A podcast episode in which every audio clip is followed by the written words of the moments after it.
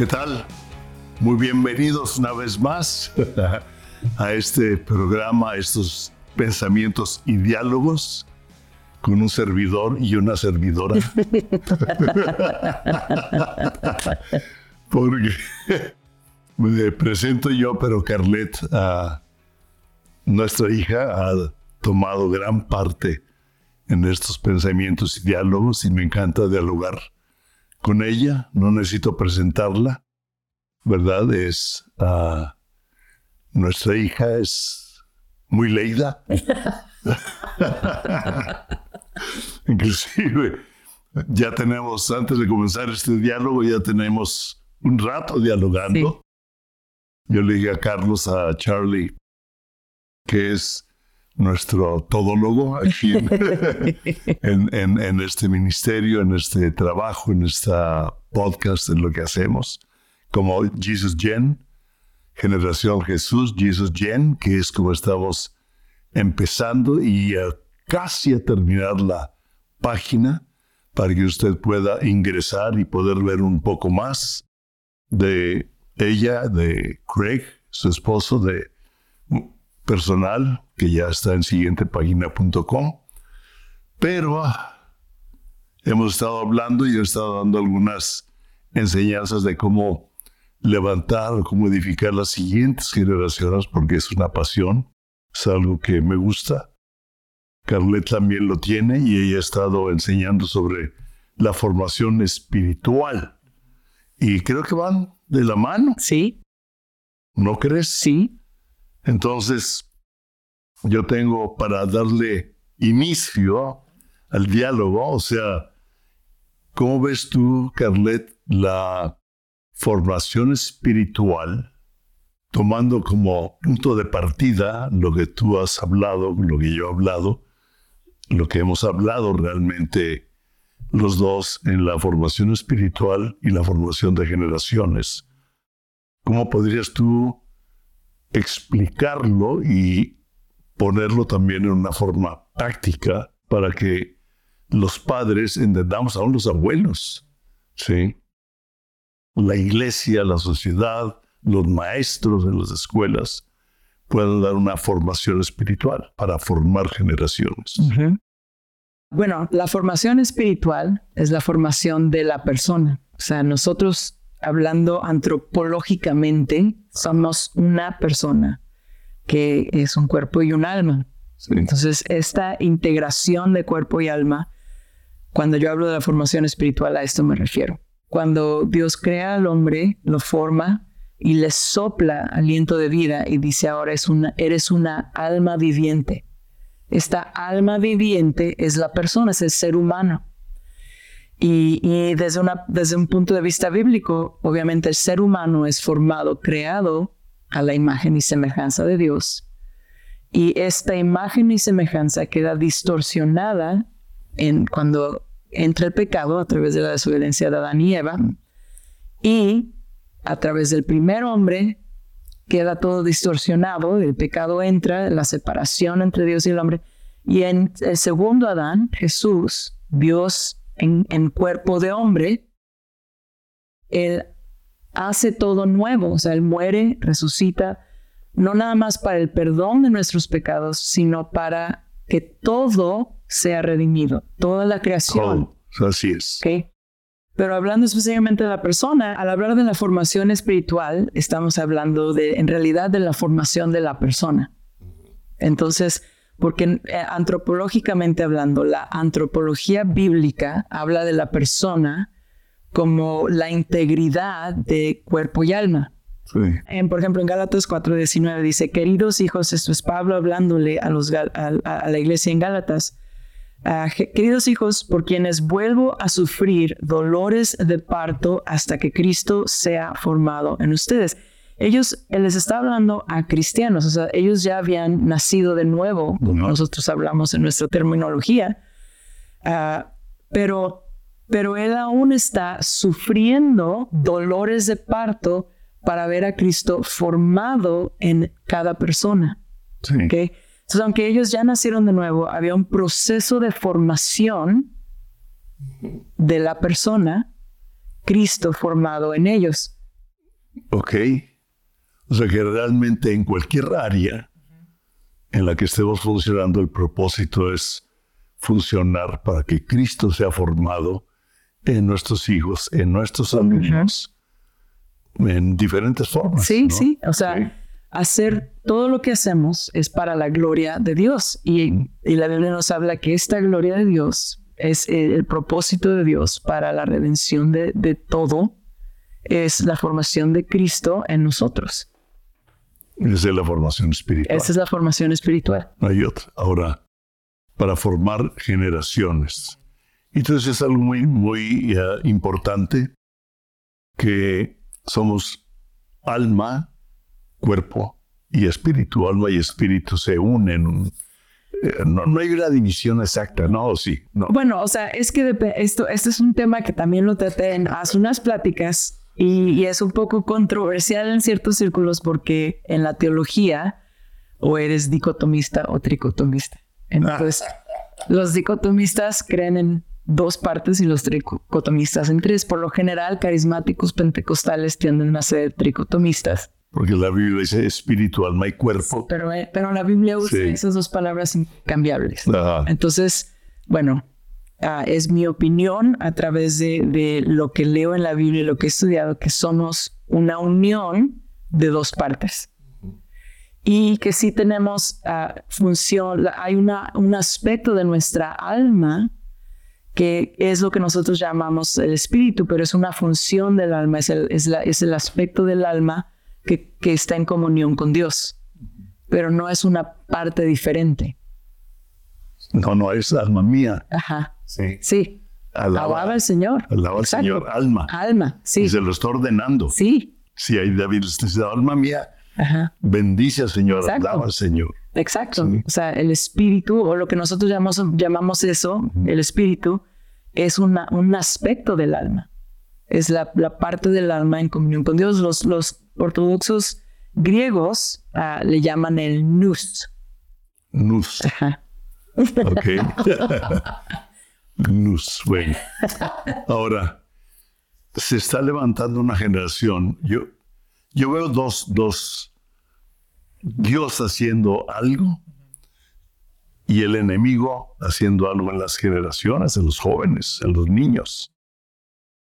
El enemigo perturbando y Dios edificando. Definitivamente Dios siempre va a edificar, va a traer una revelación de Cristo.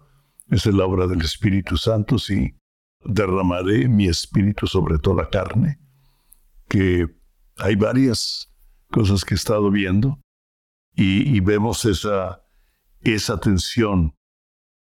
¿Cómo influir en una juventud un tanto ah, opuesta o queriendo negar las cosas de Jesús?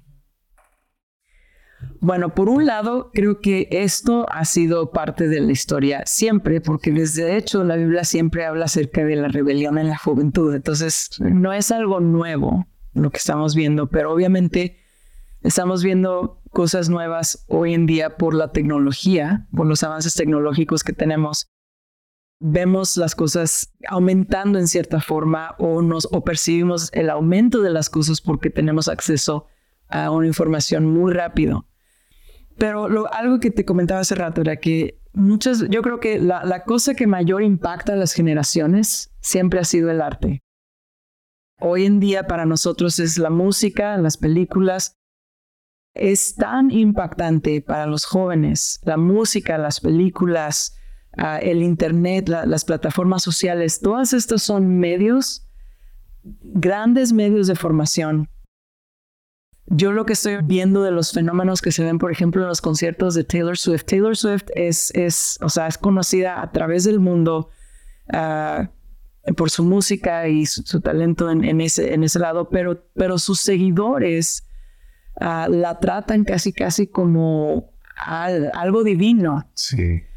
Y los fenómenos que se están viendo ahorita en su concierto son muy interesantes porque hay gente que, o sea, se está viendo en las noticias que hay gente que ha, estado teniendo experiencias dentro de esta última serie, serie, de conciertos que, que, ah, que dio, que está dando, no sé si ya acabó, The, The Eras Tour, o sea, es, es un tour que ella está dando acerca de todas las eras de su, de su, ¿ok? Pero la gente está teniendo experiencias que dependiendo de tu cosmovisión, las han estado explicando diferente. Obviamente los, los más espirituales lo explican como una experiencia espiritual, los psicólogos lo explican como una experiencia psicológica, pero hay gente que no recuerda el concierto. No recuerdan. No recuerdan el concierto. O sea, entraron en un trance. Sí. Wow.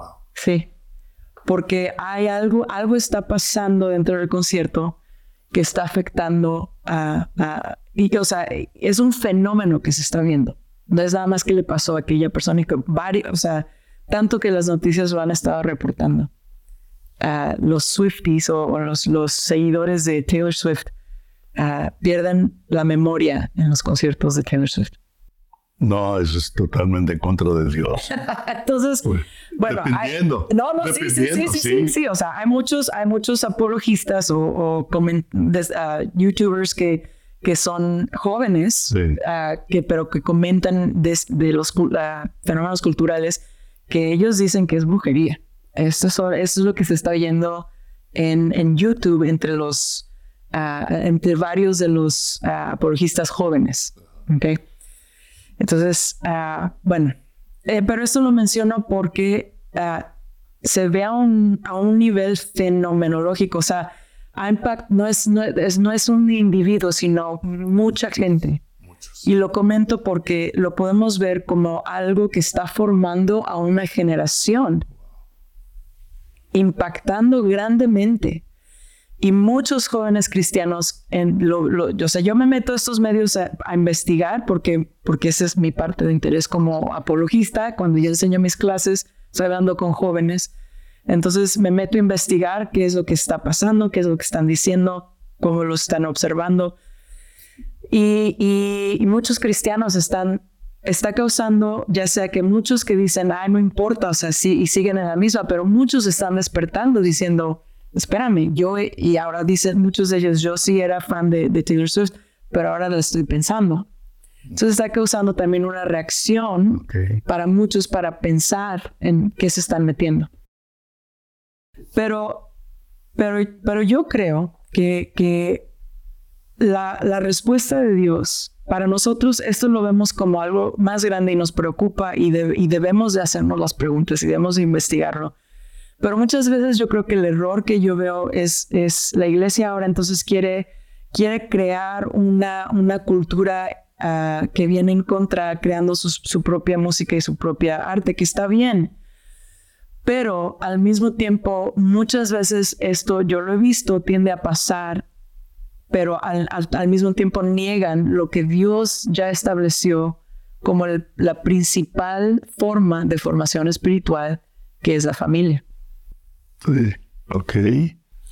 Porque desde un principio... Es un punto muy clave. O sea, desde un, desde un principio Dios dice, enseñan estas cosas a sus hijos cuando caminen, cuando se sienten a comer, cuando se levantan, cuando se van a dormir.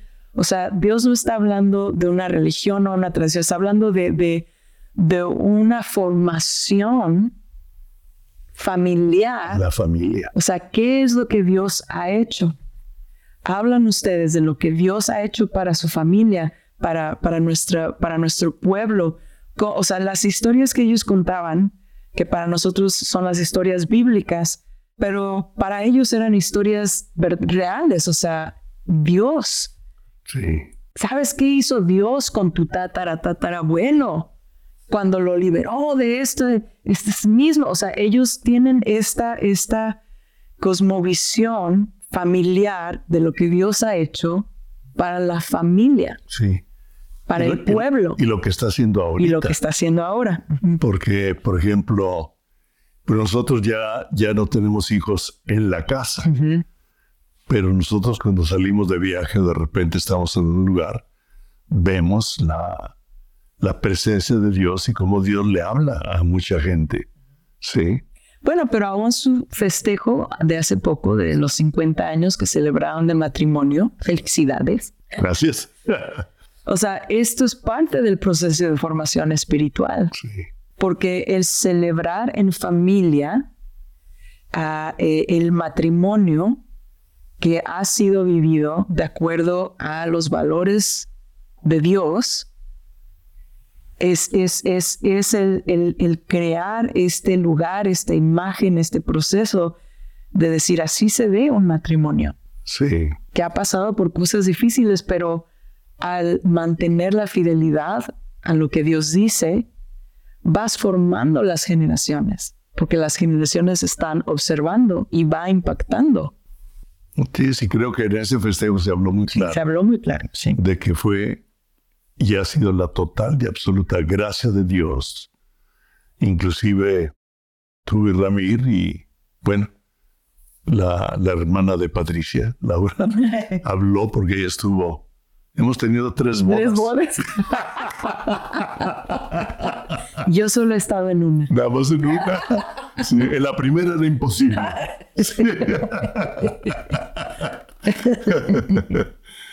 Ah, entonces, pudieron ver una transformación. Porque cuando nosotros tuvimos el encuentro personal con Cristo, ya teníamos un hijo y una hija que recuerdan cosas y vieron un cambio. Sí. Todavía recuerdan cómo poníamos energía en la comida. y de repente, sí, vamos a hablar por los alimentos, ¿no? Vamos. Anduvimos en, en, en 40 mil cosas. O sea, nuestra conmovisión era muy diferente, que es muy interesante, pero es para otra plática. Lo que he estado viendo, parte de lo que está ah, surgiendo en, en, las noticias, en los medios políticos, ah, sociales, trayendo la existencia de extraterrestres y... Nah, esa ya me la sé. Sí. pero, pero es en otro momento, ¿no? Pero nosotros vivimos parte de eso y ustedes vieron un cambio, ¿sí? Y desde de ese cambio, que tenemos ya cerca de 43 años más o menos, ¿no? Que venimos al Instituto Bíblico hace 38, 40 años, que hacía Cristo para las Naciones, que por cierto es un instituto, sigue existiendo una presencia de Dios impresionante Dios ah, lo sigue conservando con buenos maestros como Craig Carlet en esta época, pero siempre, porque a nosotros ha tocado diferente época, ¿sí? diferentes maestros que no fueron amigos, etc. Pero uh, cómo Dios va formando generaciones. Inclusive ahora que comíamos con Dennis Ginger, nos hablaron del hijo de Rick Castaño, que es maestro. ¿sí? Y Rick Castaño fue uno de los maestros que, nos, que más nos influenció a nosotros. Y ahora su hijo es parte del equipo de maestros y como van formándose generaciones, ¿sí? Y hay una influencia. Y parte, yo creo, una de las cosas muy prácticas en esto, ah, hay, muchas, muchos aspectos, ah, pero una de las partes muy prácticas es simplemente esto como padre de familia, como mamá, como papá, como abuelo, como, como tío, como tío, o sea, como alguien que participa en la vida de la familia, en la formación de los hijos, de los niños, de los jóvenes, es que, es que vean en ti una integridad de persona. Es clave. O sea, no es una perfección, todos estamos en proceso de, de ser transformados por una integridad de personas, alguien que está en, en, realidad tratando de vivir lo que dice que cree. O sea, si yo digo que yo creo que Jesús es el Señor, pues quiere decir que yo voy a seguir a Jesús como el Señor de mi vida. Él es el que manda. Él es el que manda. Es lo que Él dice, o sea, los, los mandamientos que Él da para la vida. Empiezo a obedecerlos por, por, obediencia hasta que van transformando mi forma de ver y ahora entiendo, ah, no nada más es obediencia, es porque eres bueno, o sea, son buenos para mi vida. Sí. Pero, pero funcionan. Funcionan. Funcionan. Los principios de Dios, principios de Dios funcionan. Entonces, sí, definitivo. Ah, pero no te puedes quedar, o sea, no puedes, si no los entiendes en un principio, empiezas por obediencia, pero, pero, pero también dejas que el Espíritu Santo cambie tu interior. Y parte de eso es ese proceso de integridad. O sea, yo como mamá, rapidísimo, dos cosas que, el Señor me, ha enseñado. Una es en una ocasión que yo estaba luchando con algo y, y, en ese momento mis hijas estaban luchando con algo similar y me dio a nervios enseñárselos porque yo sabía que yo no lo estaba viviendo como yo debía. Y el Señor me dijo, no dejes de enseñar lo que sabes que es verdad. Mm. Enséñalo y que mi gracia te ayude a vivirlo. O sea, ninguna de las dos extremos. No digas, bueno, lo voy a enseñar y, la gracia de Dios me cubre, no lo tengo que vivir. No, enséñalo y ahora vívelo. Pero, pero, pero ahora yo puedo honestamente decir, eso es lo que dice la palabra de Dios. Y así es como el Espíritu Santo me está enseñando. Y yo sigo batallando en ciertas cosas, pero esto es lo que he aprendido. Entonces ellas, ellas ven la integridad no en la perfección, sino en el valor que yo pongo sobre las escrituras y el deseo y, el, y el recibir la gracia para vivirlo. Y ahora vamos a orar para que Dios nos enseñe cómo hacerlo. Y la otra cosa es, es, este, es el pedir perdón. O sea, como mamá, eh, aprender a pedirle perdón a mis hijos cuando reconozco que estoy haciendo algo, algo mal y que el Espíritu Santo trae convicción a mi vida, es decir, perdónenme, o sea, perdón, eh, eh, la regué.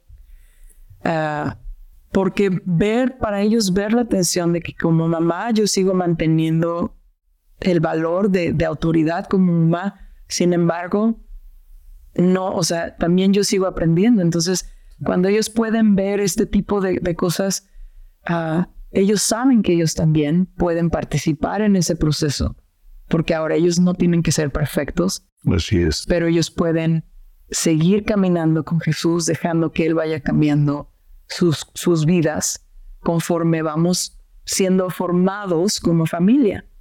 Entonces no es como padre, yo, ah, yo ya tengo todo perfecto y yo ya sé todo, ahora yo te voy a formar a ti. No, yo estoy siendo formada y sí como padre eh, en, ciertas cosas sé más que tú, yo ya he entendido más cosas, pero es, es un proceso familiar. Como familia, Dios, el Espíritu Santo está formándonos a la imagen de Cristo. Sí, yo veo darle un verdadero valor a la palabra de Dios, a lo que creemos. Y darle un verdadero valor es que la palabra me confronta. ¿Sí? Ah, y yo veo una tendencia del hombre, del, del hombre de mi carne, de mis sentidos, que se revela contra la obra del Espíritu. ¿Sí? Porque el espíritu me dice, eh, eh, eh, eh, y mi carne dice, por acá, por acá, por acá.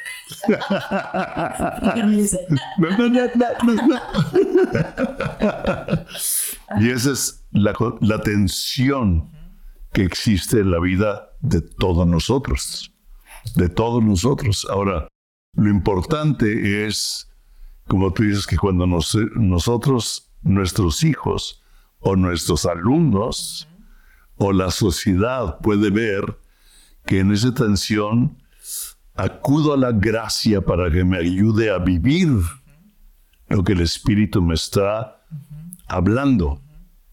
Porque sabemos y lo hemos hablado que la gracia no es para el libertinaje, la gracia es para poder vivir lo que en mi carne no puedo vivir. Así es. Sí. Entonces, Señor, ayúdame. Sí. Hay una, hay un, había un amigo, bueno, un amigo en México que estaba al frente del Ministerio de las Cárceles en la Amistad de México. Sí, el pelo blanco. Sí. Porque él fue un hombre que, ok, era, era un falsificador internacional. Perseguido por la Interpol. Lo capturan en México lo meten a la cárcel en México y en la cárcel alguien le habla de Jesucristo. Se convierte y trae una conversión tan, tan fuerte que inclusive alguien cerca de la presidencia de la República cristiana le comparte, ¿sí? Su esposa andaba en la política y ella era una cristiana. Le comparte, le habla y Dios hace el milagro de que sale libre y le da la residencia de mexicano. ¿El que era chileno? Era colombiano. Colombiano, colombiano. Sí, sí, sí. Y terminamos siendo muy amigos porque éramos parte de, del liderazgo general de amistad allá en México. Y él me enseñó, orábamos juntos, cada un día a la semana teníamos un tiempo de ayuno y oración, que más bien matábamos el ayuno después, porque comíamos como... Desayuno. Sí. Y, pero a la hora de estar orando, él normalmente oraba algo, que a mí se me quedó y lo sigo orando. Señor, líbrame de mí mismo. Ayúdame de mí mismo. Y se me quedó. Y lo sigo orando, Señor, líbrame de mí mismo, porque este, este hombre, sí. Y cuando eso pasa y eso vivimos, el Espíritu Santo nos va ayudando a vivir en pues, el lugar en el que estamos. Sí. Esa es la oración de Jesús. Ah, no nos guíes en tentación, más libéranos del mal. Mm. Es la oración doble, yo ayer lo llamo, o sea, el, el, mal aquí y el mal afuera. Ok. O sea, la tentación Ah, dentro de mí no tiene, solo tiene lugar para caer cuando hay algo dentro de mí que recibe. Es lo que dice la Biblia, que cuando Jesús estuvo en el desierto, el enemigo cuando vino a tentarlo no encontró nada dentro de Jesús. Eso es bueno. Sí. Entonces cuando hablas libéranos de la tentación, es, es libéranos de todo lo que hay dentro de mí que es susceptible a caer en tentación de lo que viene de afuera, pero primero el libro de adentro, porque si adentro lo tengo, Exacto. yo puedo ceder a lo que viene de afuera. Esa es buena enseñanza. Espero que, que la capte, espero que, que la tome, porque es una buena enseñanza, porque todos tenemos ese tipo de lucha. Sí. Sí. Todos tenemos ese tipo de lucha. Entonces, uh, pues podríamos estar hablando aquí un buen rato más sobre esto. Pero frente a las cámaras, frente al micrófono, dentro del programa, se nos va el tiempo y siempre uh, Carlet y yo nos quedamos como picados en, en continuar. Y creo que lo que se habló hoy es muy importante como familia, con la integridad, dándole valor a la palabra de Dios por encima siendo íntegros en la capacidad de pedir perdón, de perdonar y de mantener esa, esa elasticidad en nosotros para poder vivir lo que el Espíritu me pide, líbrame del mal que hay en mí, para que el mal de afuera no tome lugar. Me encantó eso. Quiero dejarlos con ese pensamiento principal dentro de todo lo que hablamos Carlet nos acaba de decir muchas cosas, pero ese es un pensamiento muy importante que enfrentamos y enfrentan las generaciones, cómo les enseñamos a nuestros hijos y a los alumnos eso. Sí. ¿Quieres hablar, Carlet? Sí. Gracias, Señor, ah, por tu palabra que es un regalo para nosotros, para instruirnos en la verdad. Tu palabra dice que es tu verdad que nos santifica. Ayúdanos, Señor, a oír, a escuchar. Abre nuestros ojos, abre nuestros oídos para entender y caminar de acuerdo a tus caminos y a tu palabra. Gracias, Señor, por seguir guiándonos en esta formación espiritual intencionalmente. Gracias, Señor. Para que podamos como mamás, papás, maestros, pastores, líderes, poder seguir formando a las generaciones con la palabra de Dios, con el amor de Dios. Gracias Señor, en el nombre de Jesús. Amén. Amén. Gracias por estar con nosotros. Nos vemos en una semana y espero continuar. Me quedo ahorita con cosas que podríamos ah, tocar respecto a lo que hablamos, pero que Dios los bendiga. Gracias.